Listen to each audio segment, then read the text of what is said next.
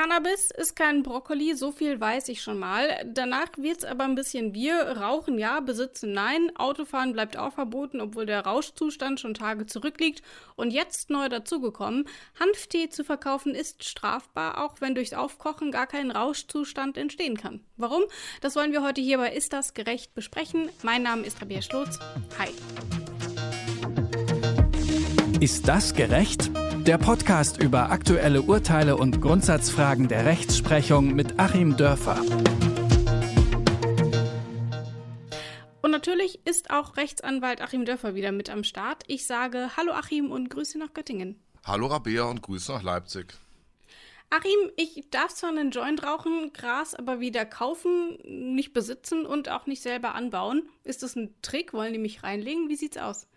Ja, ich glaube schon so ein bisschen. Das ist für uns Rechtsphilosophen, wir analysieren, das immer so, dass es ähm, durchaus Gesetze gibt und die wollen wir gerade nicht haben, mhm. ähm, die so unverständlich sind, so kompliziert und theoretisch so flächendeckend angewandt werden können, dass gar keine ähm, gleichmäßige Rechtsanwendung eigentlich mehr möglich ist, sondern es hängt dann so ziemlich von der Polizei ab und von den Gerichten ab, wen sie sich da so rauspicken. Mhm. Eines der bekannten historischen Beispiele ist zum Beispiel durchaus die Drogenpolitik, um da mal ganz tief historisch gleich am Anfang einzusteigen. Wer vielleicht Ta-Nehisi Coates gelesen hat, Eight Years in Power über die Obama-Präsidentschaft, der dröselt das da nochmal auf, wie nämlich damals mhm. der Präsident Nixon das gemacht hat. Ähm, der konnte nämlich nicht in sein Wahlprogramm reinschreiben, dass er was gegen Afroamerikaner hat. Also hat er einfach den Krieg gegen Drogen erklärt und ähm, da zwar die Konsumenten ganz oft weiß sind, er das aber meinte, verdichtet in von Afroamerikanern bewohnten Wohnvierteln zu finden, gab es dann eben auch dieses Herauspicken. Mhm. Ähm, man hat quasi so flächendeckend das Netz des Gesetzes übers Land geworfen und da hat man sich einfach die Gruppen rausgepickt, die man äh, da verfolgen wollte. Und so ein bisschen so ähnlich, deswegen finde ich eine Einleitung sehr gut, ist es auch tatsächlich mit diesen ganzen Wirrnissen der Drogenpolitik und eigentlich bist du da, kann ich auch gleich aus der Praxis nochmal sagen, dran, wenn du so aussiehst wie jemand, der sowas macht. Nun lass uns aber vielleicht mal mit dem einen oder anderen Mythos aufräumen, bevor wir zu unserem neuen aktuellen Fall kommen. Insgesamt herrscht da ja so ein bisschen Chaos, du hast es eben schon angedeutet, zumindest eben auch insbesondere für Laien, die sich eben nicht täglich damit beschäftigen. Da ist zum Beispiel der Mythos des Eigenbedarfs, also wer nur mit einer geringen Menge erwischt wird, geht straffrei aus, hört man doch häufig. Das stimmt so aber gar nicht. Tatsächlich ist es nämlich so, dass man bei geringen Mengen straffrei ausgehen kann wenn die Staatsanwaltschaft denn denkt, dass man hier nochmal ein Auge zudrücken kann. Aber zum Beispiel, wenn man ähm, schon eine Vorstrafe hat oder vielleicht schon mal mit Cannabis erwischt wurde, dann ähm, ist das eben keine Option mehr. Dann wird in der Regel doch verfolgt, obwohl wir bei geringen Mengen von unter 6 Gramm sind. Also das ist ja echt nicht so super viel. Ja, und ich meine, ähm, das ist natürlich in der Tat so, dass es, genau, du, du hast ja vollkommen recht, das ist also nicht im Gesetz quasi straffrei gestellt und das Gesetz setzt nicht erst ab einer bestimmten Menge ein, sondern, äh, deswegen heißt es auch immer, ähm, wir verfolgen das nur nicht. Mhm. Und das ist ja genau wieder so ein Ding ähm, der selektiven Gesetzesanwendung, die wir nicht haben wollen. Also, wenn du Pech hast, bist du doch dran. Wenn du mit Krawatte äh, rumläufst, bist du nicht dran. Das hängt ja dann auch immer so ein bisschen davon ab, wird man dann weiter durchsucht zum Beispiel auch da hat ja die Polizei dann de facto ganz schöne Handlungsspielräume. Mhm. Eine ungleichmäßige Rechtsanwendung da und eins ist mir auch nochmal wichtig, ich habe nämlich mich mal hingesetzt und habe das mal ausgerechnet. Das ist ja auch eine Wahnsinnsarbeitsbelastung für die Polizei. Mhm. Ähm, es heißt immer, diese kleinen, äh, kleinen Delikte würden nicht verfolgt, die werden aber doch verfolgt. Und wenn man sich dann mal die Statistiken anschaut, bei den Betäubungsmitteldelikten, wie viel die Polizei damit zu tun hat, wie viel die Gerichte damit zu tun haben. Also ich habe es mal so ausgerechnet und kam darauf, dass ungefähr 8% der Polizeiarbeit vor Ort mit diesem Schnickschnack, also reinen Besitzdelikten von äh, harmlosen, in Anführungszeichen, äh, Drogen, also Cannabisprodukten, 8% der Polizeiarbeit. Da lasse ich mich gerne widerlegen, aber es ist schon eine ganze Menge. Und äh, wenn wir immer sagen, wir brauchen mehr Polizei, da ist sie. Äh, da können wir 8% quasi sofort freisetzen. Und ähm, es scheint da auch was dran zu sein, sonst gäbe es nämlich nicht auch schon längst Hilferufe von der Seite. Es gibt eine äh, schöne Initiative aus den USA, die gibt es auch in Deutschland, da will ich mal ein bisschen Werbung für machen, die sind aber gemeinnützig. Liebt, lieb, L-E-A-P, Law Enforcement Against Prohibition. Mhm. Und das sind nämlich Richter und auch führende Polizeibeamte und so weiter und so weiter, die sich alle auf die Fahnen geschrieben haben, auch zur Entlastung des Justizsystems den Cannabiskonsum zu entkriminalisieren. Vor allem, es geht ja dabei auch nicht nur um, wir untersuchen jetzt und, und dort finden wir vielleicht jemanden. Es geht ja auch um andere Kräfte, die dort noch gebunden sind. Zum Beispiel, ähm, wer mit Cannabis erwischt wird, kann ja auch seinen Führerschein verlieren und darf oder darf mhm. ihn vielleicht auch erstmal nicht machen. Das muss keine direkte Folge sein, kann aber eben passieren. Und da geht es nicht darum, dass man bekifft Auto gefahren ist, ähm, sondern wirklich nur darum, dass man außerhalb des Straßenverkehrs mit Gras erwischt wurde. 2017 wurden lediglich 0,6 Prozent aller Autounfälle mit Verletzten oder Toten von Menschen unter Cannabis-Einfluss verursacht, aber 4,2 Prozent von alkoholisierten FahrerInnen. Ist das in deinen Augen denn dann verhältnismäßig, dass man gegen Cannabis-User vorgeht? Ich finde das schon verhältnismäßig, weil ähm, 0,6 Prozent, das klingt erstmal wenig, aber wir müssen mhm. ja äh, überlegen, dass der Straßenverkehr ist ja ein Massenphänomen. Mm, und äh, da gibt es eben nun mal sehr, sehr viele Unfälle. Hm, wir müssen hier nur aus dem Fenster schauen, das ist alles voller Autos. Ja. Und wir würden, glaube ich, auch nicht in eine Straße einbiegen wollen oder auf der, äh, wo, wo ähm, jemand unter Cannabis-Einfluss aus der anderen Richtung kommt oder würden den auf der Autobahn auch nicht drei Meter hinter uns haben äh, wollen. Und ähm, 0,6 Prozent hm, wenn man sich mal anschaut, gerade äh, unter Alkoholeinfluss, äh, gibt es nochmal einen überproportionalen Anteil dann an den tödlich äh, verlaufenden Verkehrsunfällen. Und wenn wir über 3.000, 4.000 Verkehrstote in Deutschland im Jahr reden, sind ja 0,6 Prozent dann eben auch 18 bis 24 Menschenleben. Ich finde es also völlig richtig. Und ich finde, ähm, die eine Sache ist es quasi auch mit dem Argument, dass es eben wirklich eine Selbstschädigung allenfalls ist, die Cannabis zu entkriminalisieren. Eine andere Sache ist es, ähm, dass es natürlich kein Recht auf berauschtes Autofahren gibt. Das sind mhm. dann eben einfach zwei Sachen, die man äh, voneinander getrennt haben sollte, was natürlich für Alkohol genauso gilt.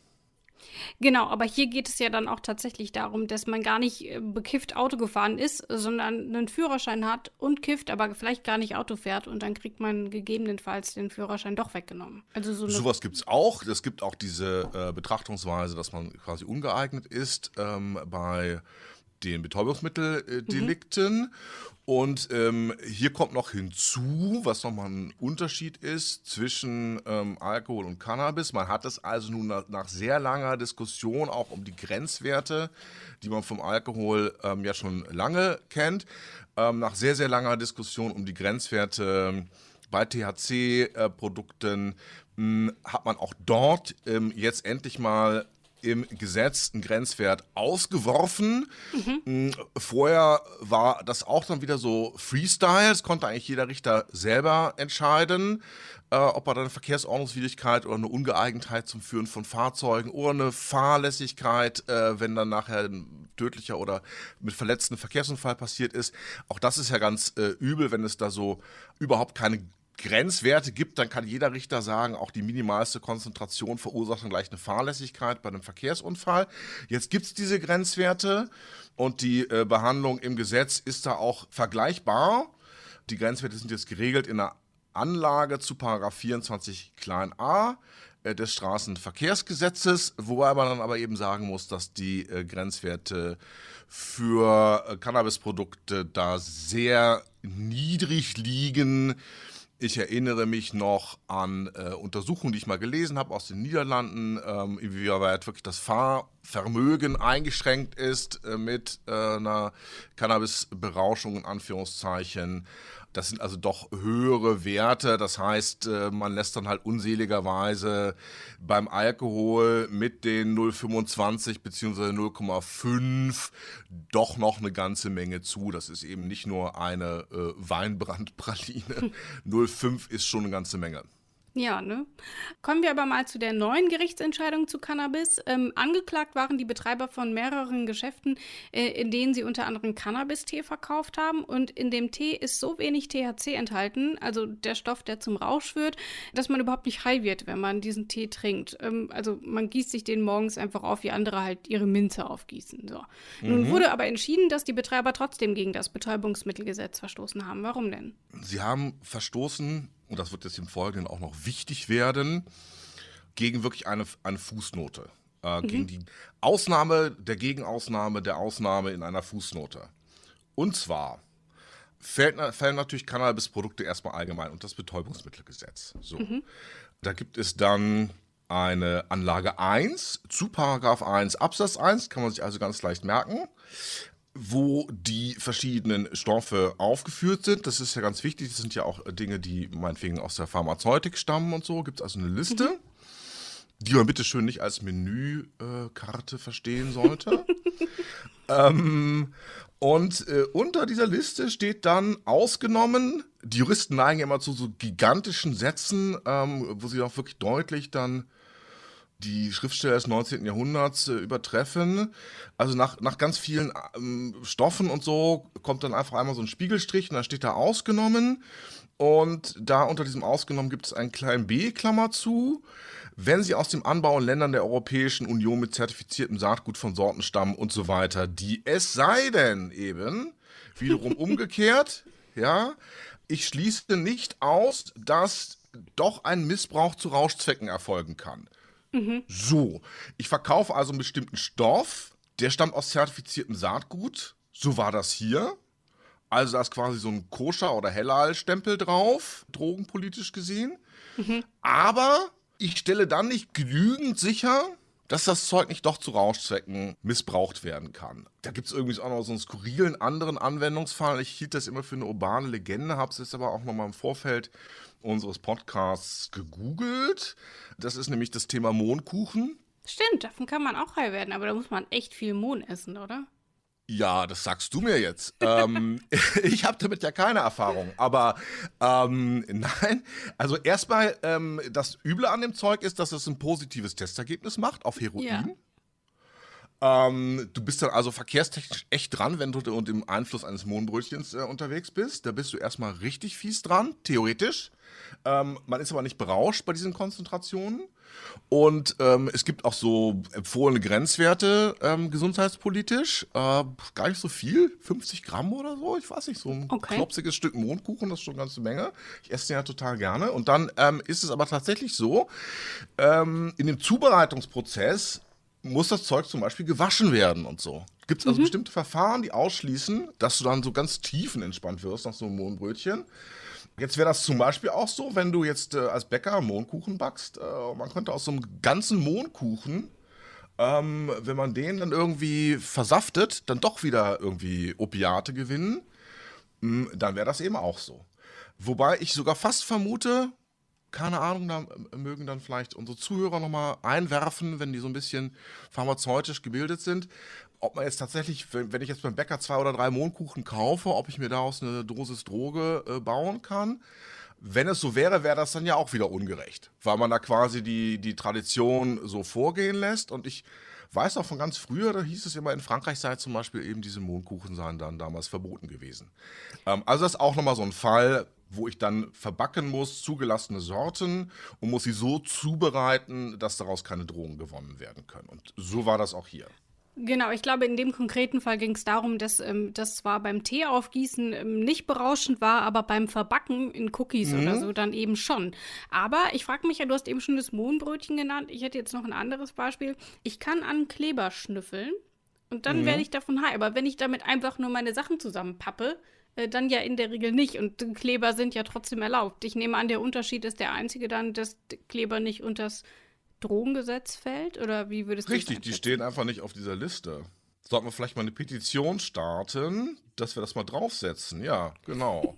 Kleber ähm, verbieten. Auch, ja, genau. Gibt es auch diesen, äh, genau, oder nur in ganz kleinen äh, Packungen verkaufen. Ähm, ja, aber es ist eben tatsächlich so, ja, dass wir leider dann Dinge haben, die stehen gar nicht auf dieser Liste und sind auch mit tatsächlich dann auch schwersten gesundheitlichen Folgen als Drogen zu benutzen. Hm. Ganz erledigt ist äh, dieser Fall jetzt aber noch nicht. Wie geht es denn jetzt weiter? Die Sache ist jetzt quasi einmal vom Landgericht zum Bundesgerichtshof hochgegangen auf äh, Revision der Staatsanwaltschaft und mhm. geht jetzt auch tatsächlich wieder zurück weil der BGH dem Landgericht aufgegeben hat, ähm, da noch zusätzliche Feststellungen zu treffen. Und warum, das ist ziemlich interessant. Hier haben wir ja mehrere Delikte, weil die ja mehrere Teebeutel verkauft haben.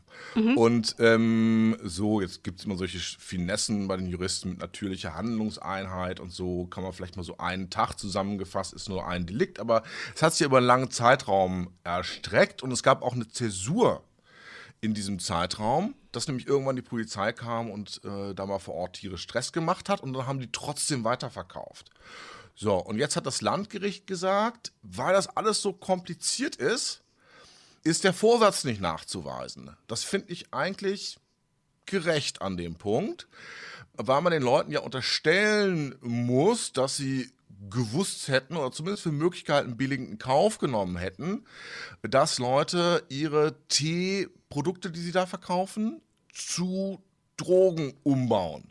Mhm. Und ähm, ich finde das eben auch keinen Gedanken, der sich da irgendwie aufdrängt. Ich habe noch nie Weihnachtsplätzchen aus, aus irgendwelchen Teebeuteln gebacken. Das ähm, ist ja eigentlich eher fernliegend.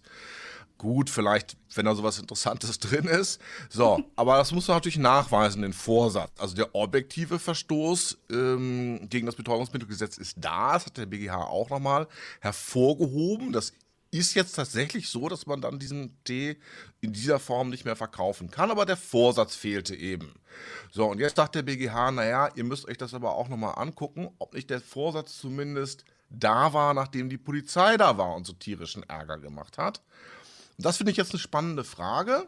Und aus meiner Sicht kann das durchaus in beide Richtungen ausgehen, weil man ja so argumentieren kann, wenn die Polizei kommt, dann muss ich quasi ein Unrechtsbewusstsein haben, muss mich so ertappt fühlen und dann ist auch ein Vorsatz zu unterstellen. Oder man sagt, wenn die Polizei kommt, naja, das Ding ist saukompliziert, die kennen sich damit auch nicht aus. Meine Güte, die haben so ein bisschen hm, Rechtslehre gehabt auf der Polizeischule. Das ist dann eben doch nochmal was ganz anderes, als wenn mir das ein Richter nachher sagt. So, da muss ich also keinen Vorsatz haben, nur wenn die Polizei kommt und kann da immer noch äh, anderer Meinung sein, dass das Produkt okay ist. So, und das werden wir jetzt sehen, wie das ausgeht. Was würdest du denn sagen? Hilft dann dieses neue Urteil in unserem Cannabis-Chaos oder ähm, trägt es eigentlich nur noch mehr dazu bei? Also ich finde, es trägt äh, noch mehr dazu bei, weil ähm, wir ja jetzt, wenn wir das, das Urteil ist jetzt draußen so, das geht jetzt durchs Netz. Jetzt wird man ja umso mehr unterstellen, dass Leute, die vielleicht in anderen Städten noch von diesen Teebeuteln auf Lager haben, die verkaufen, dann einen Vorsatz haben, weil man sagt, das ganze Ding ist ja durch die Presse gegangen. So, das heißt, ähm, wir haben jetzt hier einen Präzedenzfall, mm, den wir zum Beispiel bei Mohn ja nie gekriegt haben. Wir haben jetzt hier einen Präzedenzfall, dass man aus einem völlig harmlosen Produkt dann irgendwie so eine Droge baut.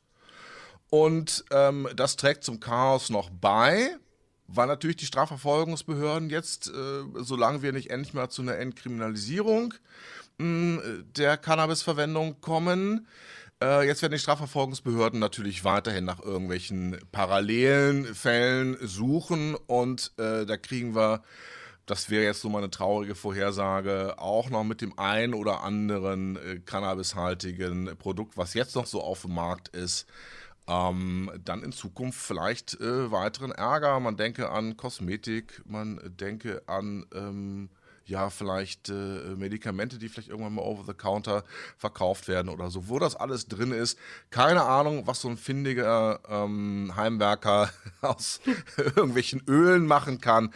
Also es trägt zum Chaos noch bei.